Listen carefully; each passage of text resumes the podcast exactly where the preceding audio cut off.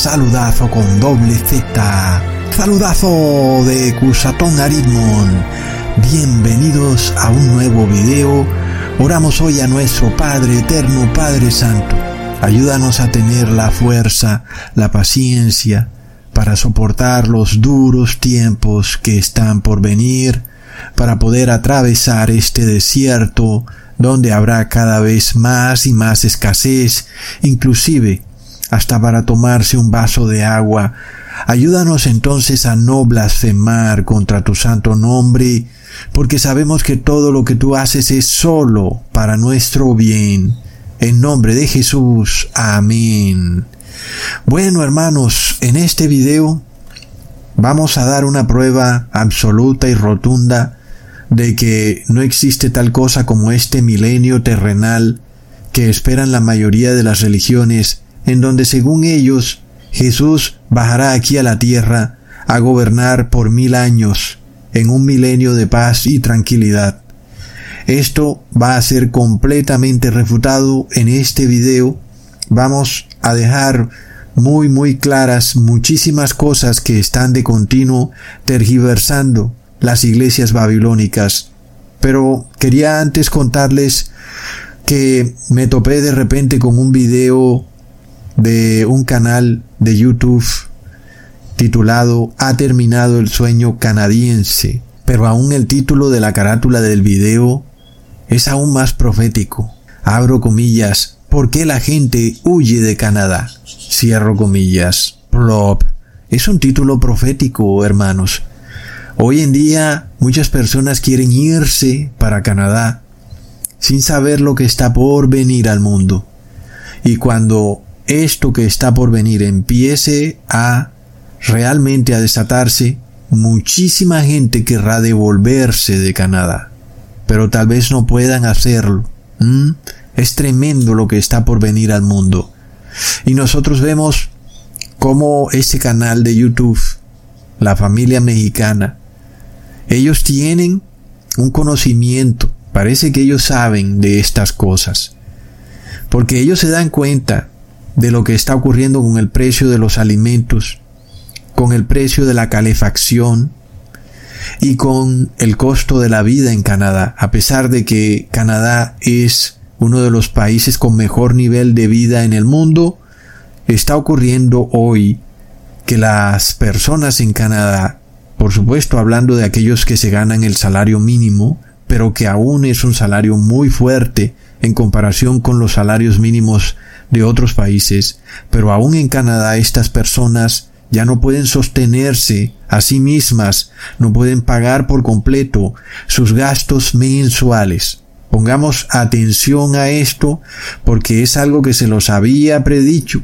nosotros venimos hablando del tema de la inflación desde hace más de cinco años y cómo hace parte de la profecía el hecho de que el dinero empieza a perder valor y ya no puedes comprar lo que comprabas antes con tu dinero. El dinero no te rinde, no te alcanza. Y esto lo están sufriendo personas que son beneficiarias de los sueldos de los países más ricos del mundo. Canadá, wow, dólares. La moneda fuerte, aún el dólar canadiense, por supuesto. Y hablando de una familia donde el padre y la madre ganan cada uno dos mil dólares, entre los dos son cuatro mil dólares. Es un sueldo bastante alto en comparación con otros países y estas personas no pueden comprar sus alimentos. Son ciudadanos que trabajan, obtienen un dinero que es supuestamente para costearse sus gastos mensuales, pero no les alcanza. Entonces, ¿qué hacen? Pues necesitan recurrir a la ayuda del gobierno y el gobierno, pues muy feliz, por supuesto, te va a dar una tarjeta alimentaria. No te preocupes, te vamos a ayudar. Por eso es que estamos aquí para ayudar a todas las personas para que puedan alimentarse. En Canadá le llaman a esto el banco de alimentos. ¿Mm? ¿Te suena ese concepto? Porque ahora los bancos no solo guardan dinero, ahora también van a guardar alimentos. el alimento como un objeto valiosísimo que ya no está en tu refrigerador, ahora está en un banco. Así como pasa con el dinero. El dinero debería estar en tu casa, pero es tan valioso que debe ser guardado en un banco, ¿verdad? Y de repente parece que eso es lo mismo que empieza a ocurrir con los alimentos. Ya no están en tu refrigerador porque son demasiado valiosos. Ahora están en un banco, un banco de alimentos. Y por supuesto vas a necesitar una cuenta bancaria para poder acceder a ese banco de alimentos y una tarjeta débito, una tarjeta alimentaria, para sacar o retirar del cajero los alimentos. En Canadá esa tarjeta alimentaria le llaman tarjeta de membresía. Es gratis, es fácil de usar, cualquiera puede obtenerla. Lo único es que si no te alcanzan tus ingresos, puedes ir a ese banco de alimentos y es gratis todo. Ves y sacas la tarjeta de membresía y estás listo, estás cubierto. Ahora puedes retirar comida, puedes alimentarte y puedes vivir. Pero plop, pronto entonces el gobierno te va a decir, mira, te estamos ayudando, tú sabes, y nosotros ahora necesitamos que tú nos ayudes, porque queremos que la sociedad esté ordenada, haya paz, haya tranquilidad, y eso solo podemos obtenerlo haciendo y obligando a todas las personas a que obedezcan los dogmas del Papa de Roma.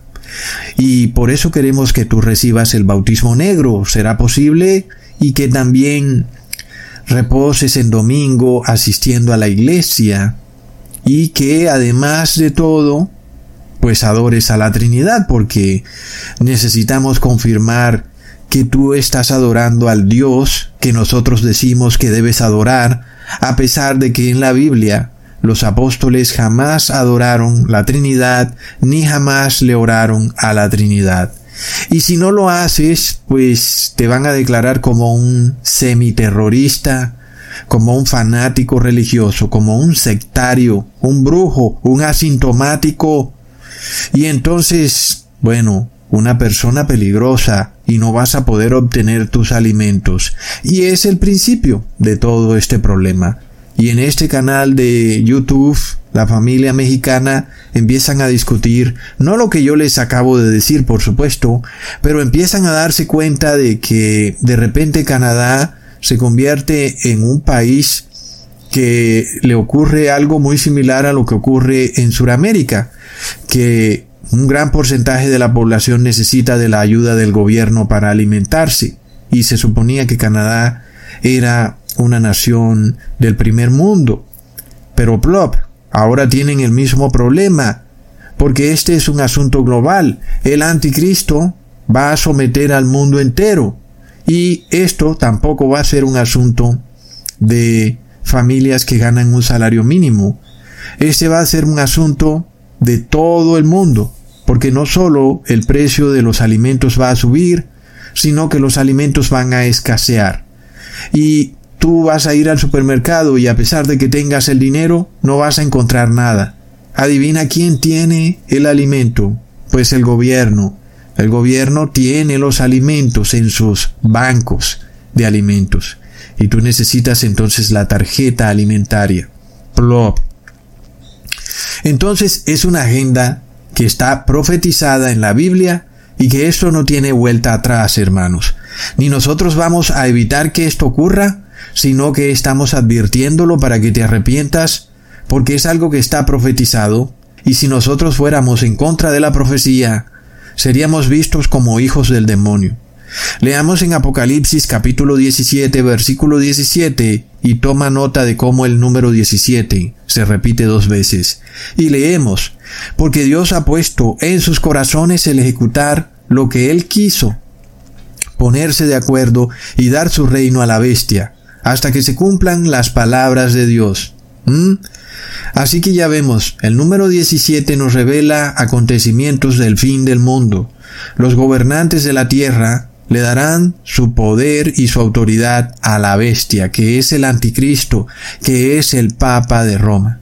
Y por supuesto, ningún gobierno puede arreglar esto, ningún grupo privado, ninguna persona, aquí no hay vuelta de hoja, esto va a ocurrir porque es algo que es decretado por Dios. Los gobernantes van a endurecer sus corazones y le entregarán su gran poder a la bestia, y formarán de esta manera una terrible teocracia digital, ahora global, en donde los seres humanos serán controlados a través de una moneda digital central, obligados luego a adorar al Papa de Roma. Plop. Esto es lo que viene, hermanos. Cada día vemos más pruebas y por eso los siervos de Dios deben prepararse para que no seamos sometidos a algo que parece bueno. Ay, qué lindo que el gobierno nos ayude, ¿verdad? Pero como decía alguien, no hay almuerzo gratis. Nada es gratis, hermanos. Y todo lo que nos den, así nomás, tiene un trasfondo. Porque luego entonces esa ayuda viene con condiciones. Ya vimos lo que ha dicho el presidente de Brasil, Lula da Silva, cuando le dice a los pobres de su país, que si quieren recibir la ayuda del gobierno, tienen que recibir el bautismo negro del Papa de Roma. Entonces tú, de repente te encuentras en un problema, recibes la ayuda alimentaria del gobierno y te acostumbras a eso y piensas que estás tranquilito recibiendo la ayuda del gobierno y no sabes que luego vienen por tu alma. Le estás vendiendo en realidad el alma al demonio por un plato de lentejas. La historia se repite. Y entonces te dicen, sabes, si quieres entrar al banco de alimentos, tienes que tener el bautismo negro. Si no lo tienes, no puedes recibir nada. Y tú estás en una trampa de la que no vas a poder salir. Es una trampa peligrosa, hermanos. Entonces, nosotros no estamos inventando estas cosas. Recordemos que en 1820 el Papa de Roma fue el primero en decretar una campaña de inoculación. Asimismo, en 1820 se dio la orden de que todos los médicos tenían que imponer ese bautismo negro y además todos tenían que recibirlo ellos mismos si querían también ejercer su oficio como médicos. Entonces, está claro, estamos ante un decreto religioso, esto no tiene nada que ver con la ciencia, no fue un doctor quien primero pasó este decreto de imponer el bautismo negro en la población, fue el Papa de Roma. Entonces es un decreto religioso. Aunque a nosotros se nos muestre envuelto en un manto de ciencia, sabemos que es una falsa ciencia y que por dentro está una religión secreta, misteriosa y en apostasía llamada la gran ramera de Babilonia. Es terrible. Entonces, Ahora nosotros tenemos otro inconveniente que nos revela que este es un asunto en donde está en juego nuestra salvación eterna, porque bueno, no es allá en Europa, ¿no? A veces pasan cosas en Europa como que ¿qué pasa? ¿Mm?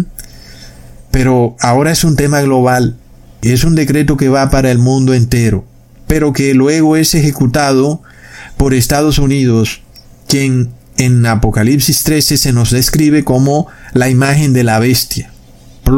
Entonces es importante hacer un video en el que nosotros vamos a probar que esta esperanza de un milenio de paz y tranquilidad bajo la cual están todas las religiones pseudo cristianas es una esperanza falsa, es un grave error, es un engaño del demonio. ¿Qué pasa? Tú ves al Papa Francisco, por ejemplo, protegiendo la Madre Tierra, porque el concepto de estas religiones es que Jesús va a bajar del cielo a la tierra, se va a establecer aquí en la tierra como un gobernante terrenal y le va a dar inicio a un milenio en donde la tierra vivirá en paz y tranquilidad y Jesús gobernará con el pueblo de Dios juzgando con vara de hierro a las naciones. Son versículos sacados fuera de contexto por casi todas las religiones, yo diría que todas. Si tú escuchas a los judeos mesiánicos te van a hablar exactamente de lo mismo, sobre todo porque ellos esperan que Jesús se entrone en Jerusalén, la Jerusalén física, y empiece desde ahí a juzgar a los gentiles, a todas las naciones con vara de hierro. Jesús como un gobernante terrenal, juzgando la tierra en un milenio de paz y tranquilidad. Pero la Biblia nos cuenta otra historia, hermanos. Y esto es importante aclararlo porque nosotros vamos viendo cómo este mundo pasa de gobiernos laicos, gobiernos estrictamente dirigidos por la razón, en donde la Iglesia está separada del Estado, a otro tipo de gobiernos que no estábamos acostumbrados a ver, gobiernos con tendencias religiosas, que pasan decretos religiosos y que empiezan a mencionar a Dios y que Dios los guía y que todas sus decisiones están cobijadas por Dios y etcétera. Es decir, estamos hablando de una teocracia y esta teocracia pronto se va a convertir en una gran teocracia global liderada por Estados Unidos. Y eso porque todos hermanos, inclusive los paganos, desde esta organización llamada Lucy Strauss, que tiene un puesto honorífico en la ONU, cuyo nombre anteriormente se llamaba Lucifer Trust, esa organización espera a un ser llamado Maitreya, que va a legislar, va a gobernar la tierra por mil años en un milenio de paz y prosperidad. Para ellos este Maitreya es el mismo Jesús del que nosotros hablamos, el mismo Buda, el mismo iluminado, en fin. Para ellos es este ser del cual todas las religiones han esperado siempre, inclusive nosotros vimos a este presidente islámico en la ONU también esperar al Maitreya. La llegada de el último Salvador, Jesús Cristo, el Todopoderoso, va a traer finalmente un futuro brillante para la humanidad. La llegada de el último Salvador va a marcar un nuevo punto de resurrección y de levantamiento de la humanidad si creemos y creamos la paz y la vida genuina para todos nosotros. Su llegada será el fin de la opresión, de la inmoralidad, de la pobreza, de la discriminación y el comienzo de la justicia, del amor y la empatía entre la sociedad. Él va a llegar y va a cortar la ignorancia, la superstición, el prejuicio, al abrir las puertas del silencio y sobre todo del conocimiento. Él va a establecer que haya un imperio de la verdad y de la compasión y va a preparar el camino a sí mismo para que haya una acción colectiva y constructiva y una participación constructiva de todos. Y hablar del Maitreya, aún los islámicos lo esperan. Y por supuesto todos, inclusive, inclusive hermanos, los gobernantes que están también engañados en este concepto. Esperan este milenio de paz y tranquilidad aquí en la tierra que en la Biblia se nos muestra que es un terrible error. Y es un error grave porque los gobernantes empiezan a cambiar su sistema de gobierno para convertirse en una teocracia que le abre las puertas, es decir, que es como una especie de ceremonia inaugural para la venida de este Maitreya, y por eso empezamos a ver decretos religiosos que se transformarán luego en la marca, en el nombre y el número de la bestia. Y ese es el problema, las personas en el mundo pensarán que están haciendo algo bueno y que están dándole la entrada a este milenio de paz y tranquilidad y resulta que viene una destrucción repentina porque le habrán causado al mundo un daño irreparable. Y finalmente entonces vendrá el verdadero Jesús, el cual vendrá en las nubes y no tocará la tierra, pero con su resplandor desde allá de las nubes será suficiente para destruir y matar a todos los impíos. Por supuesto, antes, los santos de Dios serán rescatados de este mundo en decadencia y serán llevados a la santa ciudad. Ahí es donde ocurrirá el milenio, un verdadero milenio de paz, amor y mucha tranquilidad. Este milenio ocurrirá en el cielo. Y luego de que ocurra el milenio, la tierra será totalmente purificada por fuego y será completamente derretida. Y todo lo que vemos hoy en día, todas las ciudades, serán completamente destruidas. Finalmente, después de que eso ocurra, Jesús tomará la tierra para renovarla y hacerla aún más bella de lo que la hizo al principio de la creación. En este sentido nosotros nos preguntamos, ¿por qué el Papa Francisco quiere proteger la tierra? Si a la final la tierra será destruida y pasada por fuego. Es lo que dice la Biblia. Pero, ¿qué pasa? Muchas de estas religiones tienen doctrinas que no tienen base bíblica. En este caso, este milenio terrenal no tiene base bíblica. Y lo peor de todo es que cuando hablamos de este ecumenismo religioso, no solamente se habla de un solo Dios, como esa deidad que adoran todas las religiones, sino también todas las religiones puestas de acuerdo en este nuevo milenio de paz y tranquilidad, en donde el supuesto Jesús va a gobernar aquí en la tierra. Pero resulta que no es el verdadero Jesús, sino que es un impostor, hermanos. Es terrible. Entonces nosotros vamos a dar prueba de esto. Y no solo una prueba basados en el Apocalipsis, sino basados también en la ley. Porque como les he dicho, hermanos, la ley de Dios es nuestro salvavidas, la ley de Dios es aquello que nos dará la salvación, porque la ley es Jesús. Jesús mismo es la ley encarnada, Jesús es la ley hecha hombre, hermanos. Y si nosotros queremos ser salvos, tenemos que seguir ese camino que Jesús os trazó. Y tenemos que ahora tomar esa ley e interiorizarla a tal punto en nuestro ser que nosotros mismos nos convirtamos en la ley. Y cuando eso ocurra, entonces somos verdaderamente hijos del Padre Eterno y hermanos de Jesús, porque somos la ley hecha carne, así como Jesús es la ley hecha carne. Por eso en este video vamos a probar que en la ley está muy claro que Jesús no va a bajar del cielo a la tierra a reinar en el mundo por mil años. No va a pasar, hermanos. Aquí en esta tierra no va a pasar. Miremos entonces cómo la ley de la Torá nos revela esto perfectamente. Leamos en Deuteronomio capítulo 25 versículo 5. Cuando hermanos habitaren juntos y muriere alguno de ellos y no tuviere hijo, la mujer del muerto no se casará fuera con hombre extraño. Su cuñado se llegará a ella y la tomará por su mujer y hará con ella parentesco. En este caso, cuando el Hijo de Dios se hace hombre y muere, la iglesia de Dios quedó viuda.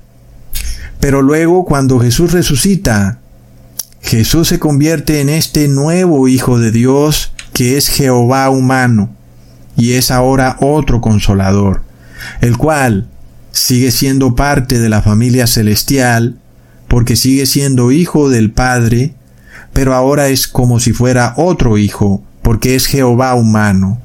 Y por ley está en todo el derecho de redimir a la iglesia de Dios porque sigue haciendo parte de la familia, ¿ok? Como está escrito en la ley.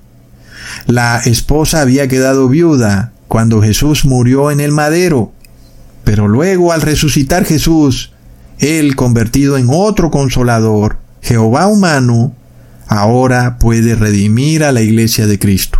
Es un punto demasiado importante que nos revela muchísima información.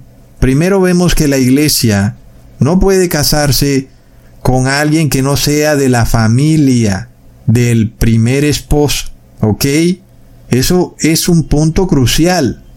Porque resulta que en esta tierra hay un ser humano que se hace pasar como el representante de Cristo en la tierra y literalmente quiere darle órdenes a la iglesia de Cristo como si él fuera el esposo, hermanos. Pero ese hombre, que es el Papa de Roma, no hace parte de la familia celestial. Plop. Es que la ley dice que aquel que se quiera casar con la viuda tiene que hacer parte de la misma familia del difunto y solo ese podrá casarse con la viuda. No puede ser de otra familia, no puede ser un hombre extraño como dice la ley. Entonces vemos que el Papa Francisco no hace parte de la familia celestial, es un hombre extraño. Plop. ¿Mm? La ley es muy clara. Solo aquellos que son parte de la misma familia pueden casarse con la viuda. Está claro, hermanos, es tremendo. Y en este caso, el hermano del difunto es quien tiene el derecho primario. Pero ¿qué pasa si no hay hermanos que puedan redimir a la viuda? Entonces seguiría luego el primo o cualquier otro que tenga algún grado de consanguineidad con aquel que murió. Entonces, ahora entendemos también por qué ningún ángel pudo tomar el lugar de Jesús, porque los ángeles también hacen parte de la familia celestial, pero hay otros integrantes de la familia celestial que son más cercanos al difunto. En ese caso, siendo el difunto Jehová de los ejércitos, quien murió en el madero como hijo de hombre, quien seguía en rango, debía ser aquel querubín ángel protector llamado Lucifer, pero él no quiso redimir a la viuda. Y luego quien sigue en rango es este otro nuevo Hijo, Jesucristo resucitado, Jesucristo humano, Jehová humano resucitado. Y este nuevo Hijo del Padre está de primero en rango que los ángeles. Entonces ya vemos por qué ni los ángeles ni los seres humanos pueden tomar el lugar de esposo de la iglesia de Cristo. ¿Esto qué quiere decir, hermanos? Que adorar un ángel, adorar un santo, adorar un muerto, hacerle oraciones a santos, a familiares muertos o adorar a otro ser humano. Todas estas cosas son erróneas según la ley, porque la esposa solo le debe obedecer a su esposo. Y aquí el esposo solo puede ser Jesucristo. Ningún otro ser, ni en los cielos ni en la tierra, puede ser el esposo. La esposa solo debe obedecer a Jesús. ¿Mm? Pero ¿qué pasa?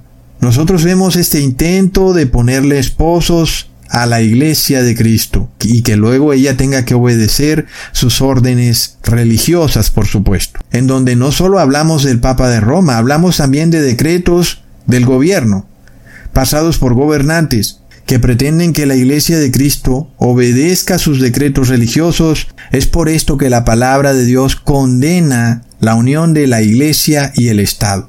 Algo que la mayoría de iglesias cristianas no pueden entender. ¿Cuál es el problema de que el Estado pase decretos religiosos y empiezan a basarse en historias del Antiguo Testamento como David siendo rey de Israel y dicen ¿por qué no podemos tener ahora un David en el siglo XXI? No se puede porque en los tiempos de David ¿quién estaba? Estaba ese esposo que murió estaba Jehová de los ejércitos como esposo de la iglesia de Dios.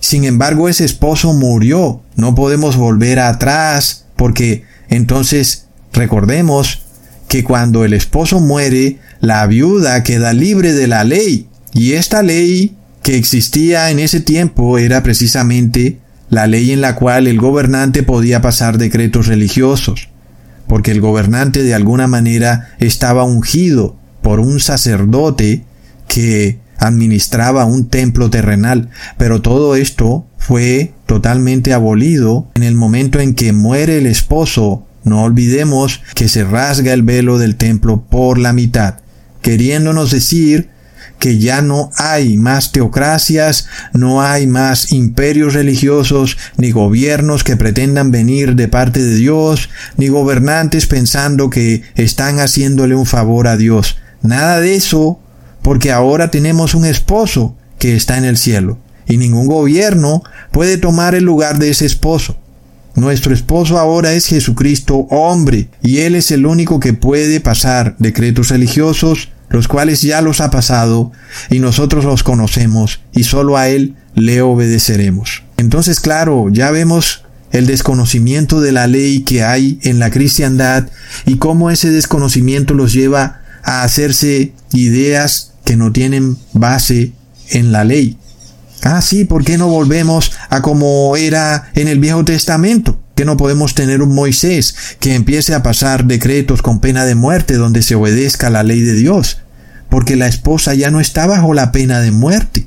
La esposa está bajo la gracia, pero estas personas, sobre todo los evangélicos, son los mismos que se llenan la boca diciendo que ellos no guardan la ley porque están bajo la gracia, pero al mismo tiempo exigen que los gobernantes pasen leyes religiosas, inclusive imponiendo pena de muerte para quienes no las cumplan. Entonces, siguiendo este camino de entender todos los misterios que hay en el mundo a través de la ley de Dios, Recordemos lo que se nos dice en Deuteronomio capítulo 24, versículo 5.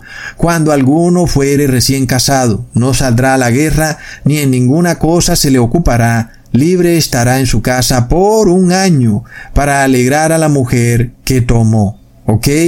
Entonces, nosotros no olvidemos que Jesús se casa con la iglesia, la redime, pero que ese matrimonio tiene un cumplimiento final cuando Jesús viene a buscar a la iglesia. En su segunda venida viene a rescatarla de este mundo. Entonces Jesús nos está mostrando lo que debe ocurrir.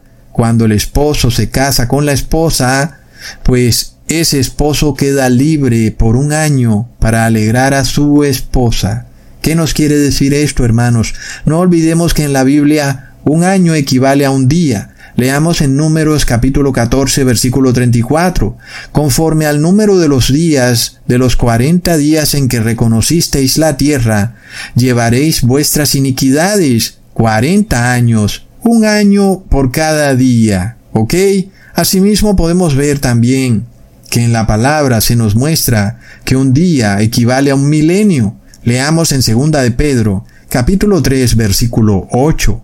Mas, oh amados, no ignoréis esto, que para con el Señor un día es como mil años y mil años como un día. Ok, luego nosotros también vemos que la esposa de Cristo es liberada cuando? Al séptimo día. Eso también está declarado en la ley y todo nos lleva a un mismo punto, hermanos. Cuando nosotros vemos que Jesús se reúne con su esposa en su segunda venida, debe haber un milenio celestial en donde no puede haber trabajo alguno. Es decir, que en esta tierra no debe existir ningún trabajo, todo debe estar en reposo. Nosotros entendemos que la ley nos lleva a este concepto. Seis días trabajarás y al séptimo día reposarás. Leamos en Éxodo capítulo 21 versículo 2. Si comprare siervo hebreo, seis años servirá, mas al séptimo saldrá libre de balde. ¿Mm? No olvidemos, esto es un concepto claro alrededor de toda la Biblia por donde lo quieras leer. Y el séptimo día va ligado a esto. El séptimo día es el sábado, no es el domingo. Y nosotros vemos también cómo todas las iglesias pseudo cristianas reposan en domingo, que no es el verdadero día de reposo, y haciendo esto tergiversan toda la ley y no pueden entender el plan de salvación de nuestro Señor. ¿Ok? Entonces, nosotros entendemos que la iglesia de Cristo será redimida en el séptimo día, que es el séptimo milenio. Asimismo, cuando hablamos de séptimo año, también hablamos de séptimo milenio. El siervo hebreo trabajará seis años y es redimido al séptimo año, es decir, que en la tierra habrá trabajo durante seis milenios y en el séptimo milenio tendrá que estar en total reposo. Leamos en Isaías capítulo 46 versículo 9 al 10. Acordaos de las cosas pasadas desde los tiempos antiguos, porque yo soy Dios y no hay otro Dios, y nada hay semejante a mí, que anuncio lo por venir desde el principio y desde la antigüedad, lo que aún no era hecho, que digo, mi consejo permanecerá y haré todo lo que quiero.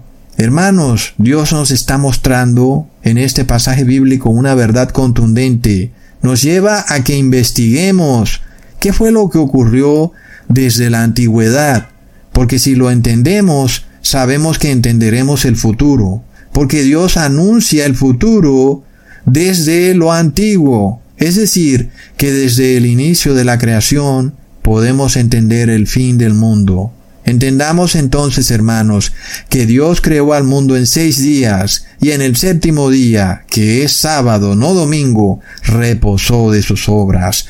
Leamos en Éxodo capítulo 20 versículo 11, porque en seis días hizo Jehová los cielos y la tierra, el mar y todas las cosas que en ellos hay, y reposó en el séptimo día que es sábado. Por tanto, Jehová bendijo el día de reposo que es sábado y lo santificó. Recontra mega plop. Y como ya vimos, un día para Dios es un milenio. En este caso, la tierra fue creada en seis días, lo cual nos corresponde a seis milenios, en los cuales la iglesia de Cristo estaría viviendo este peregrinaje aquí en la tierra, esclavizada a poderes mundanos, a gobiernos mundanos. Pero ¿qué dice la ley? Mm, ¿Qué dice la ley, hermanos? Que la iglesia de Cristo es redimida, rescatada en el séptimo milenio. Recordemos esto, que el primer milenio de la historia de esta tierra lo vivió casi en su totalidad Adán, el primer humano.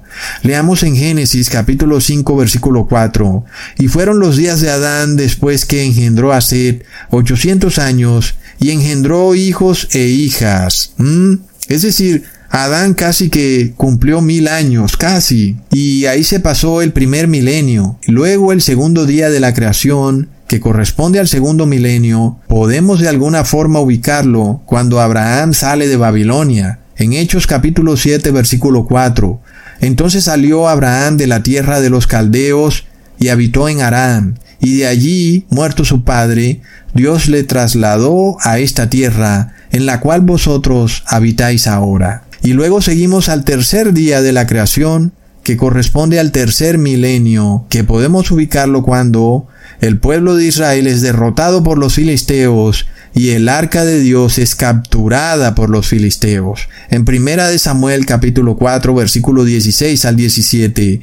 Dijo pues aquel hombre a Elí, yo vengo de la batalla, he escapado hoy del combate. Y Elí dijo, ¿qué ha acontecido, hijo mío? Y el mensajero respondió diciendo, Israel huyó delante de los filisteos, y también fue hecha gran mortandad en el pueblo, y también tus dos hijos, Ofni y Finés, fueron muertos, y el arca de Dios ha sido tomada. Israel entonces es una nación que empieza a ser sometida, subyugada y esclavizada por gobiernos o imperios terrenales. Luego el cuarto milenio, por fin viene el Redentor. Jesús es colgado en un madero, el esposo muere y la iglesia queda viuda. Pero nosotros sabemos que el esposo, es decir, Jesucristo humano, vuelve en el séptimo milenio, que también corresponde al tercer día desde que Él muere como esposo. ¿Ok? Y ese tercer día corresponde también con el séptimo milenio que debe ser antes del 2031.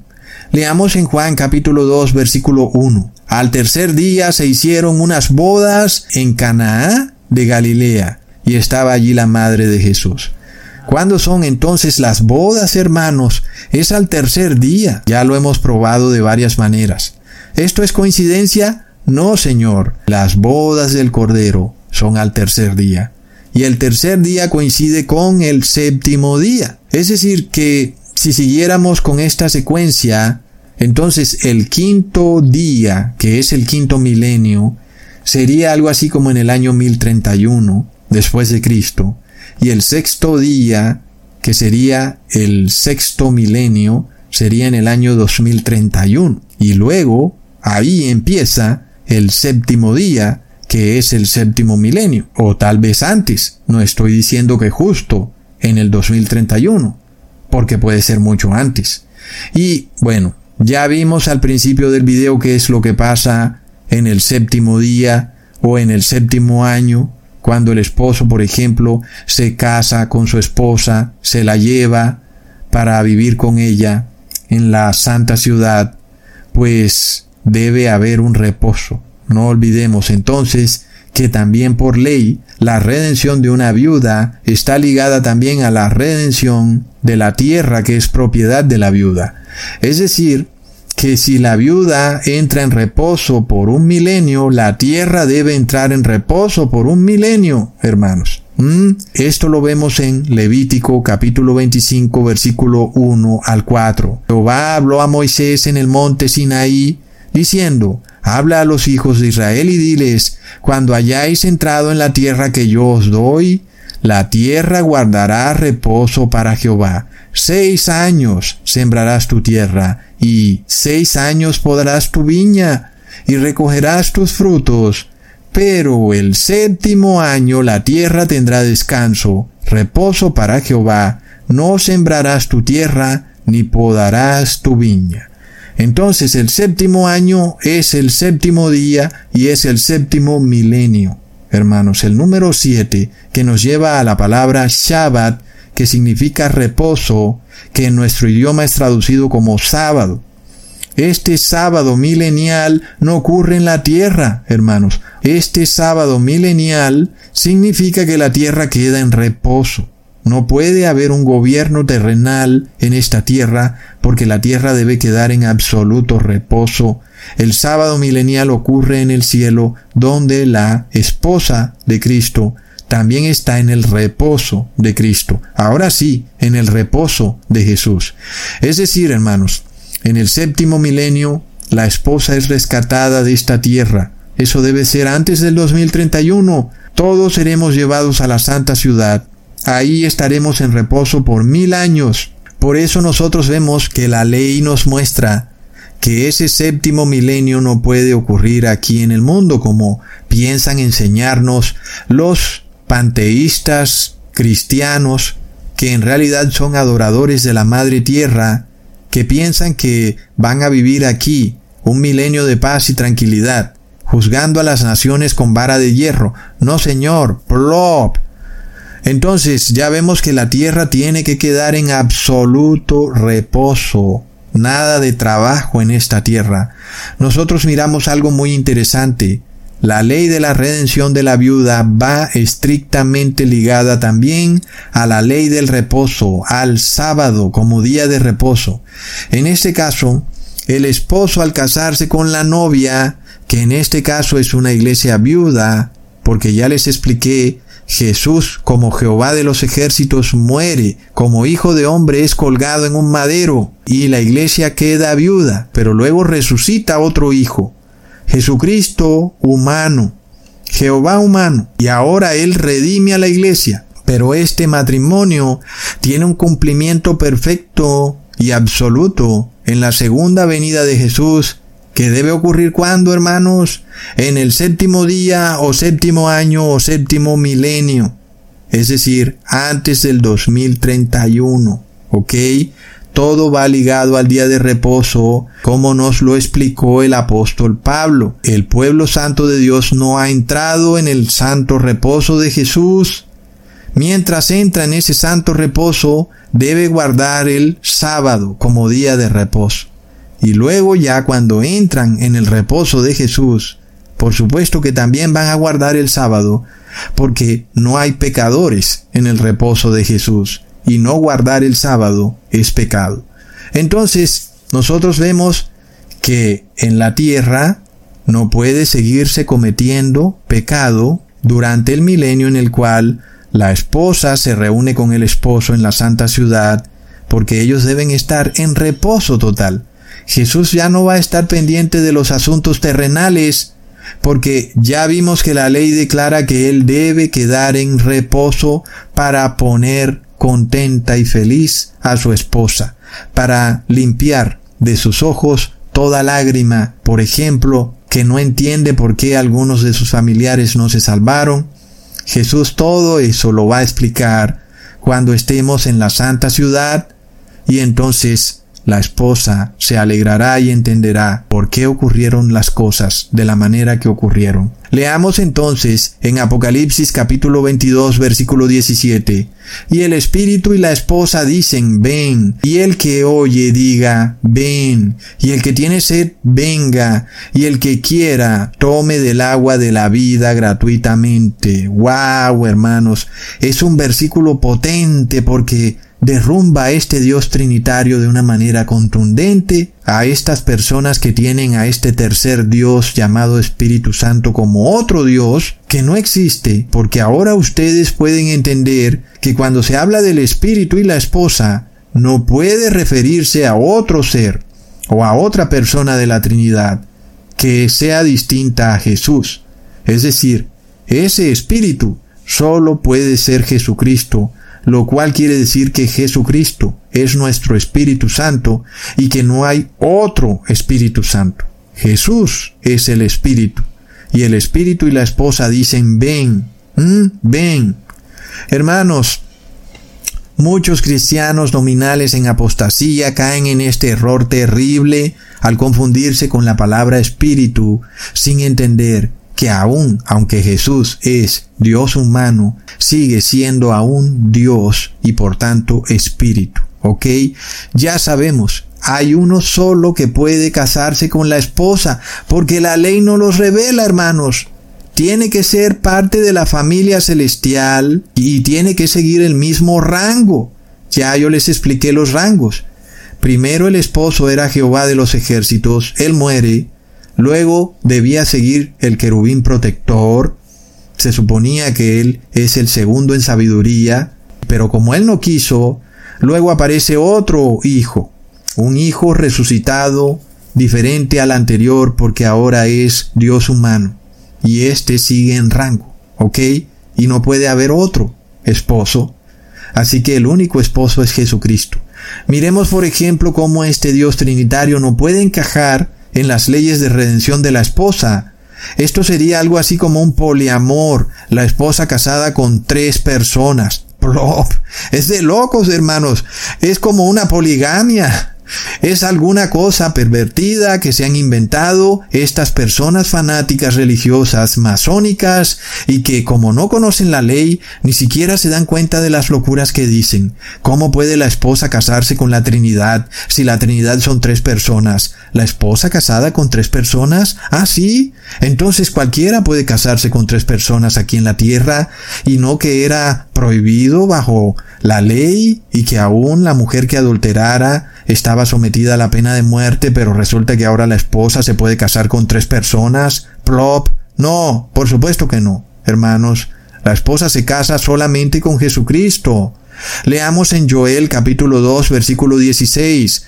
Reunid al pueblo, santificad la reunión, juntad a los ancianos, congregad a los niños y a los que maman, salga de su cámara el novio y de su tálamo la novia. Está claro que la segunda venida de Jesús es un matrimonio entre Jesús y su iglesia. Según la ley, el esposo tiene derecho a reposar por un año con su esposa. Es el reposo de Cristo, hermanos, el cual todavía no ha iniciado. Muchos cristianos evangélicos dicen que ellos ya están en el reposo de Cristo y que no tienen que guardar la ley, lo cual es además una contradicción, porque si tú violas la ley, pues quiere decir que no estás en el reposo de Cristo. Plop. Es de locos. Pero luego, cuando entramos al reposo de Cristo, quiere decir que ya no vamos a pecar, es decir, el que es justo quedará justo, el que es santo quedará santo, y el que quedó en la tierra seguirá siendo injusto, y el que quedó en la tierra seguirá siendo inmundo. ¿Mm? Solo los que son rescatados quedarán santos, porque han entrado en el reposo del esposo. Entonces, todo esto, hermanos, está revelado en la ley, todo coincide, nadie puede venir con estas doctrinas fantasiosas de que aquí en la tierra se dará un milenio de paz y tranquilidad, cuando la esposa no ha entrado en ningún reposo y cuando la tierra seguirá en su trabajo.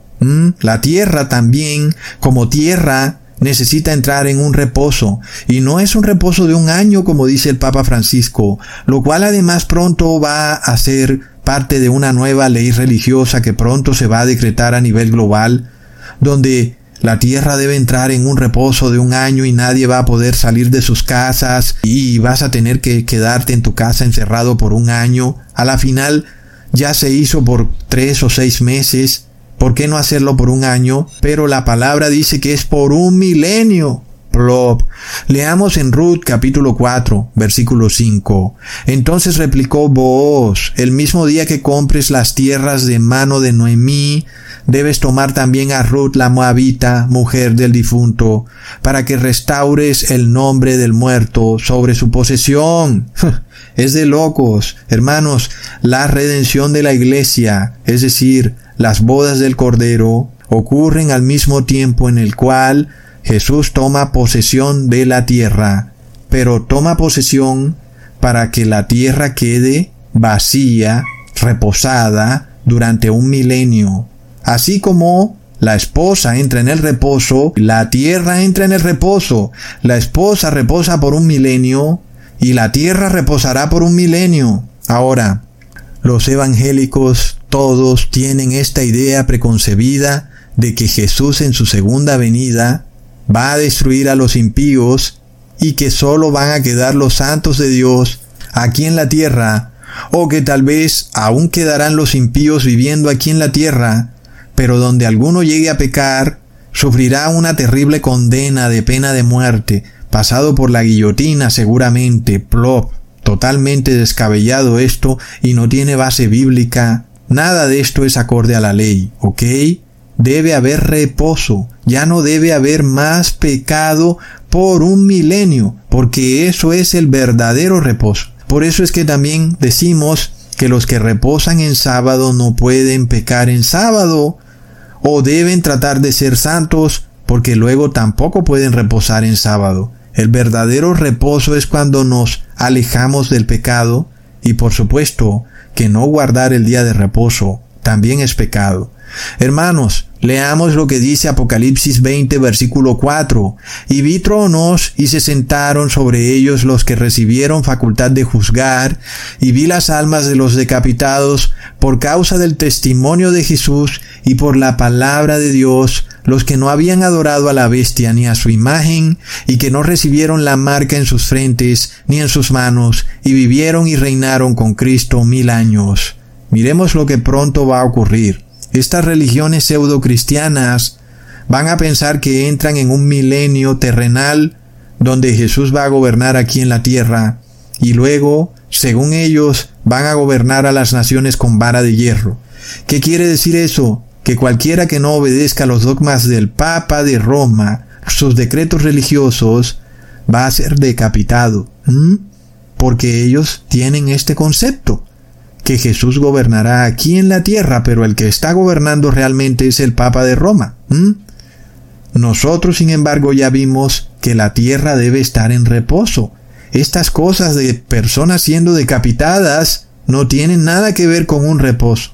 Nosotros vemos que el apóstol Pablo nos dejó esto muy claro en Hebreos capítulo 4 versículo 10, porque el que ha entrado en su reposo también ha reposado de sus obras como Dios de las suyas. Está claro que en el milenio debe haber un reposo aquí en la tierra, ¿ok? Y también en el cielo. Y también Jesús debe reposar de sus obras. Hermanos, Jesús ya no puede estar en este plan de salvación en el séptimo milenio, ¿ok? Es una tremenda coherencia de la ley. Primero, en seis días hizo Dios los cielos y la tierra, y el séptimo día reposó. Segundo, la tierra será redimida junto con la esposa de Cristo al séptimo día. ¿Ok? Tanto la esposa como la tierra reposarán en el séptimo día, que es un séptimo milenio. Tercero, el esposo entra en reposo con su esposa por un milenio y ese reposo y ese milenio se darán en el cielo, pero la tierra aquí abajo también entrará en reposo, y no habrán pecadores en esta tierra, la tierra estará vacía. Entonces, es irrefutable, Jesús debe venir antes del 2031, porque es en esa fecha o antes que se cumple el séptimo milenio. Ahora, tanto el esposo y la esposa y la tierra todos entran en reposo en el séptimo milenio. La tierra no puede ser restaurada o transformada al inicio del séptimo milenio, sino al final del séptimo milenio. ¿Ok? Eso también es importante.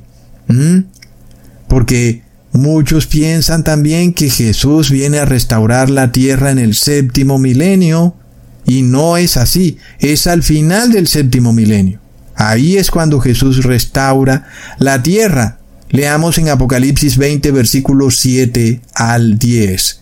Y cuando los mil años se cumplan, Satanás será suelto de su prisión y saldrá a engañar a las naciones que están en los cuatro ángulos de la tierra, a Gog y a Magog, a fin de reunirlos para la batalla, el número de los cuales es como la arena del mar, y subieron sobre la anchura de la tierra, y rodearon el campamento de los santos y la ciudad amada, y de Dios descendió fuego del cielo y los consumió. Y el diablo que los engañaba fue lanzado en el lago de fuego y azufre, donde estaban la bestia y el falso profeta, y serán atormentados día y noche por los siglos de los siglos. Cuando leemos este pasaje bíblico, alguien podría pensar, Mira, Ecusatón, el mundo sí habitado durante ese milenio porque ahí están las naciones y de repente Satanás es liberado, pero las naciones siguen. Y entonces pareciera que aún hay naciones en la tierra durante el séptimo milenio. Esto se nos aclara cuando leemos en Apocalipsis 20 versículo 4 al 5. Y vi tronos y se sentaron sobre ellos los que recibieron facultad de juzgar, y vi las almas de los decapitados por causa del testimonio de Jesús y por la palabra de Dios, los que no habían adorado a la bestia ni a su imagen, y que no recibieron la marca ni en su frente ni en sus manos, y vivieron y reinaron con Cristo mil años. Pero los otros muertos no volvieron a vivir hasta que se cumplieron mil años. Esta es la primera resurrección, ¿ok? El pueblo de Dios, la esposa de Cristo, vivirá con Cristo por mil años. Obvio, no puede ser aquí en la tierra, porque aquí en la tierra quedaron muertos los impíos y no volverán a vivir sino hasta que se acaben esos mil años, al final del séptimo milenio. Hay dos grupos en este pasaje bíblico. El primer grupo son los siervos de Dios, su iglesia, los cuales no recibieron ni la marca de la bestia, ni el número, ni el nombre, y se nos dice que reinarán con Cristo por mil años en la ciudad celestial.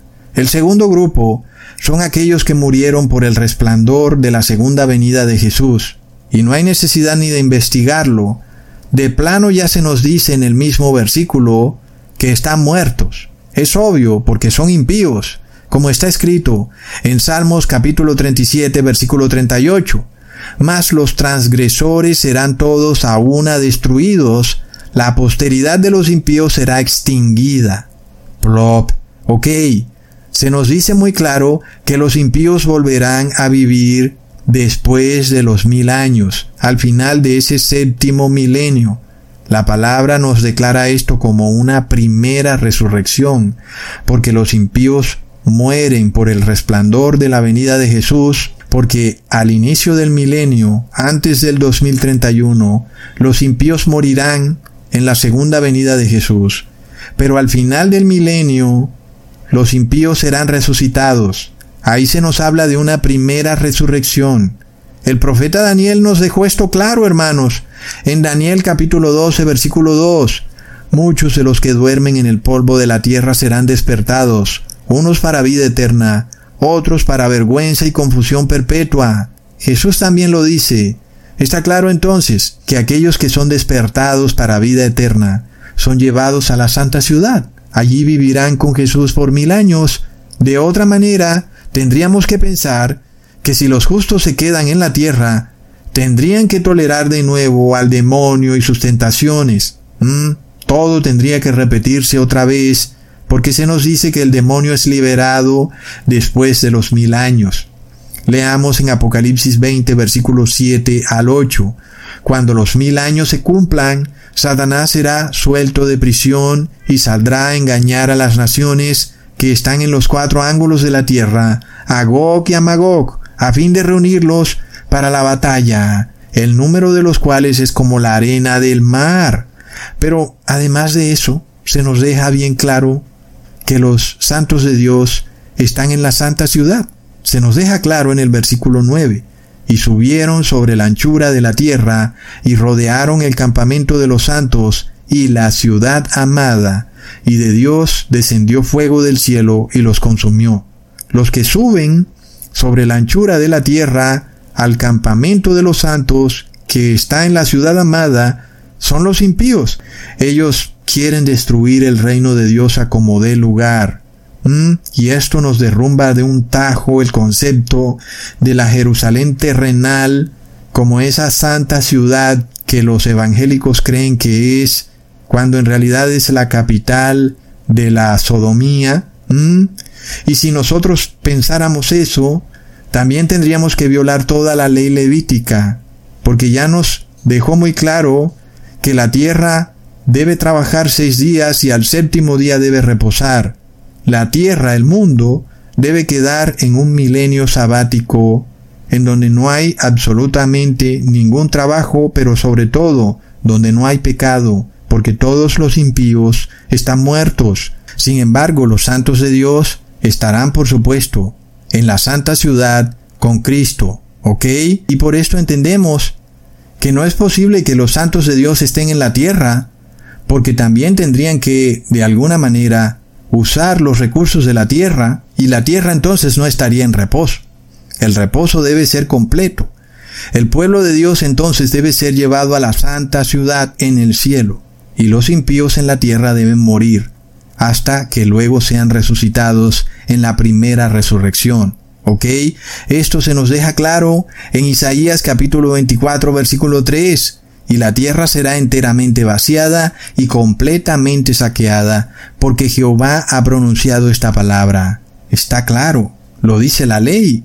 Luego se nos dice que los santos de Dios juzgarán a los impíos. Es obvio, es un juicio que los santos de Dios deben hacer, pero que no puede ocurrir en la tierra, sino que los santos deben estar en la santa ciudad, en donde Dios puede mostrarles las obras secretas aún de sus familiares impíos. Leamos en Apocalipsis 20, versículo 12. Y vi a los muertos, grandes y pequeños, de pie ante Dios, y los libros fueron abiertos, y otro libro fue abierto, el cual es el libro de la vida.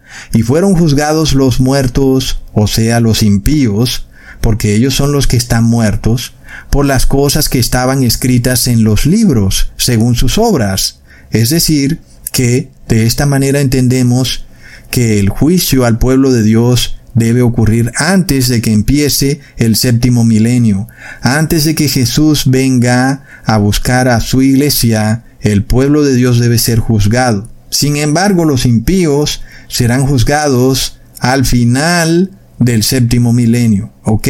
Miremos la diferencia. Se nos dice en este pasaje bíblico. Es evidente entonces que los santos de Dios no pueden estar en la tierra, porque la tierra luego va a ser totalmente restaurada y renovada, y para ello tendrá que ser destruida por completo con una lluvia de fuego. Leamos en Apocalipsis 21, versículo 1 y vi un cielo nuevo y una tierra nueva, porque el primer cielo y la primera tierra pasaron, y el mar ya no existía más. Entonces, la tierra es completamente renovada, y esto nos lo confirma el apóstol Pedro cuando leemos en segunda de Pedro capítulo 3 versículo 10. Pero el día del Señor vendrá como ladrón en la noche, en el cual los cielos pasarán con grande estruendo, y los elementos ardiendo serán deshechos, y la tierra y las obras que en ella hay serán quemadas. Nosotros vemos más que claro que es imposible que los santos de Dios estén presencialmente en la tierra cuando la tierra va a ser totalmente quemada. El apóstol Pedro lo dice claro, los elementos serán deshechos por fuego. Eso también lo dice Apocalipsis 20 versículo 9, y subieron sobre la anchura de la tierra los impíos, rodeando el campamento de los santos y la santa ciudad, y de Dios descendió fuego del cielo y los consumió. Por supuesto que los santos de Dios no pueden estar en la tierra con los impíos, porque serían también destruidos por Dios. Aquí vemos que el lector desprevenido tal vez pudiera pensar que la santa ciudad está en la tierra porque los impíos rodean el campamento de los santos, como si de alguna manera hubiera un ataque a una ciudad terrenal, porque no parece que sea un ataque de la tierra hacia el cielo, aunque es algo que está a plena vista. Nosotros vemos cómo la NASA pretende decirnos que está lanzando naves espaciales tripuladas cuando tienen forma de misiles. Se ven como un misil y como dice el dicho, se hacen mu y si tiene cuatro patas es una vaca.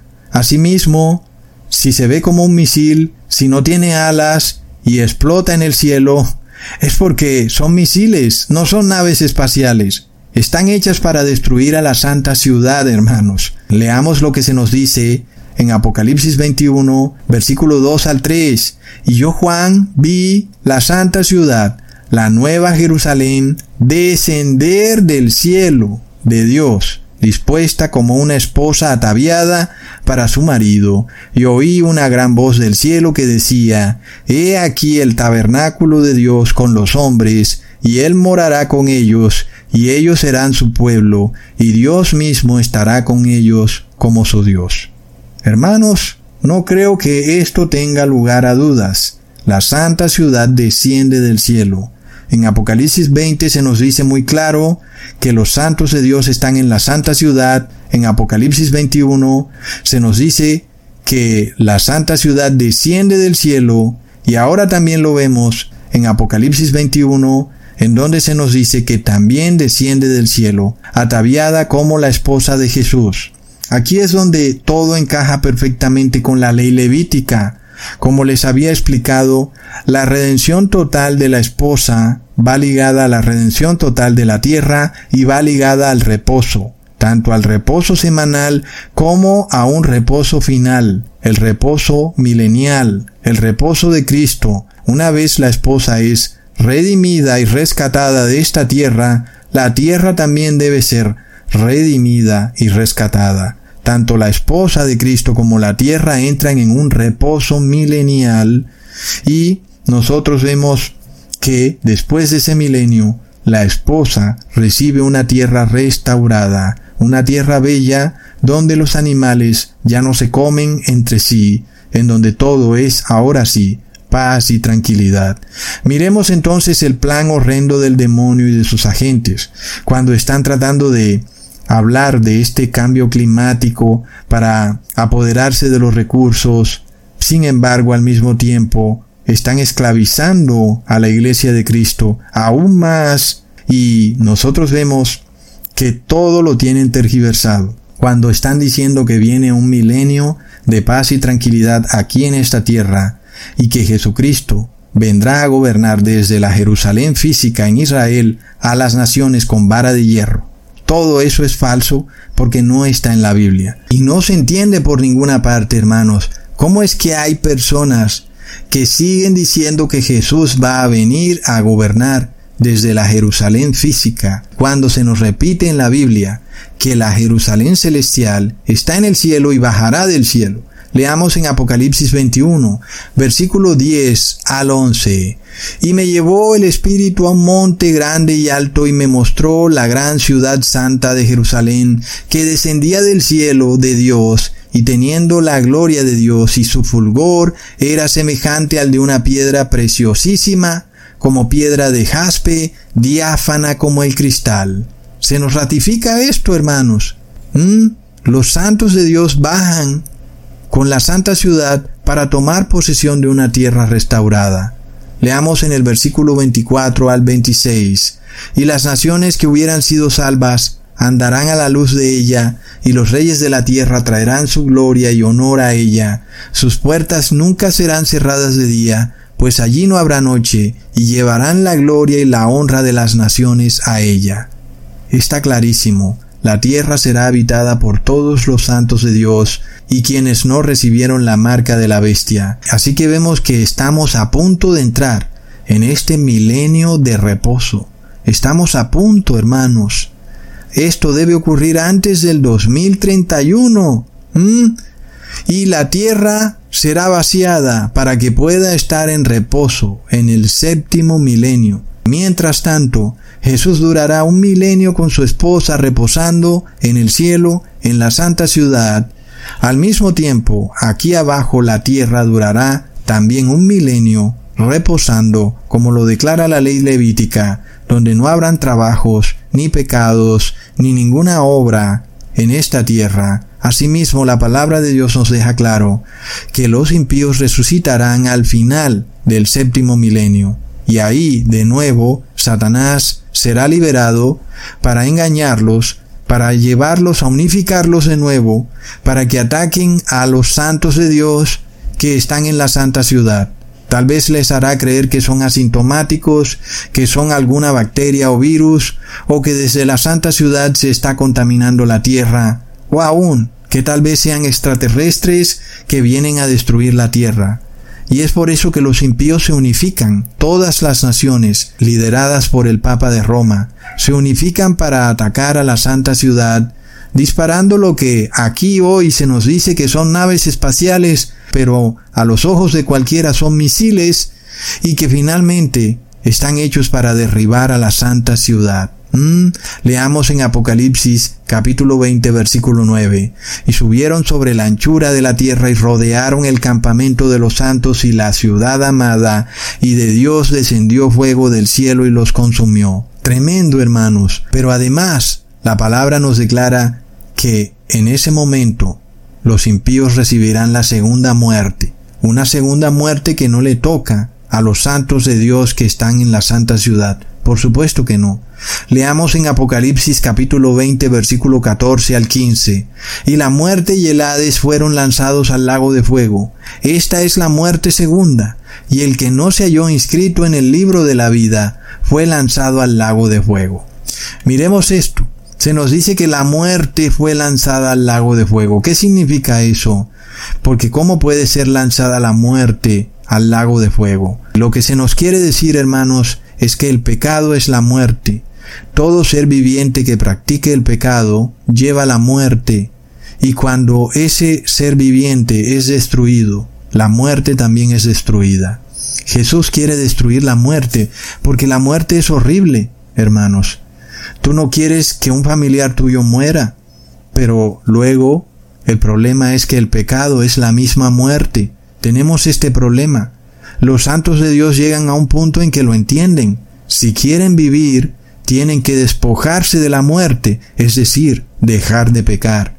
Y de esta forma podrán ser rescatados por Jesús y llevados a la santa ciudad. Pero los otros, los impíos, ellos son la muerte, porque practican el pecado. Y de esta forma, una vez de nuevo Satanás es liberado, de nuevo escuchan a Satanás, no escuchan a Dios, y de nuevo empiezan a querer destruir a la vida.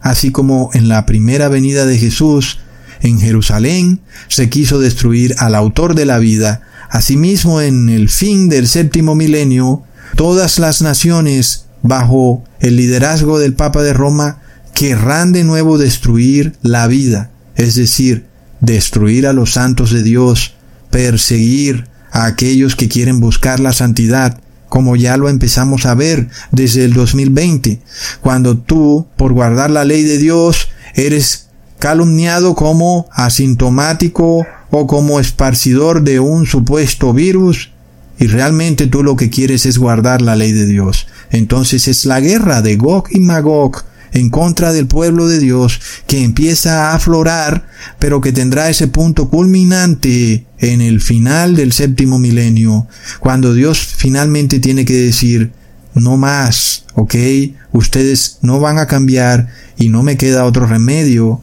que destruirlos porque ustedes me quieren destruir a mí. Es decir, Dios queda totalmente justificado cuando Él tiene que defender no solo su vida, la vida de Jesús, sino la vida de todos los santos que están en la santa ciudad, porque los impíos les están mandando estos misiles con millones de kilos de dinamita. Y por supuesto que tal vez algo podrá hacer. No sabemos cómo sucederá eso. Pero es claro que alguna amenaza debe acarrear el hecho de que estén lanzando esos misiles en contra del domo. Por supuesto sabemos que Dios está sentado sobre el domo de la tierra y la NASA lanza misiles al domo, hermanos. Entonces es un ataque que es indudable hacia Dios.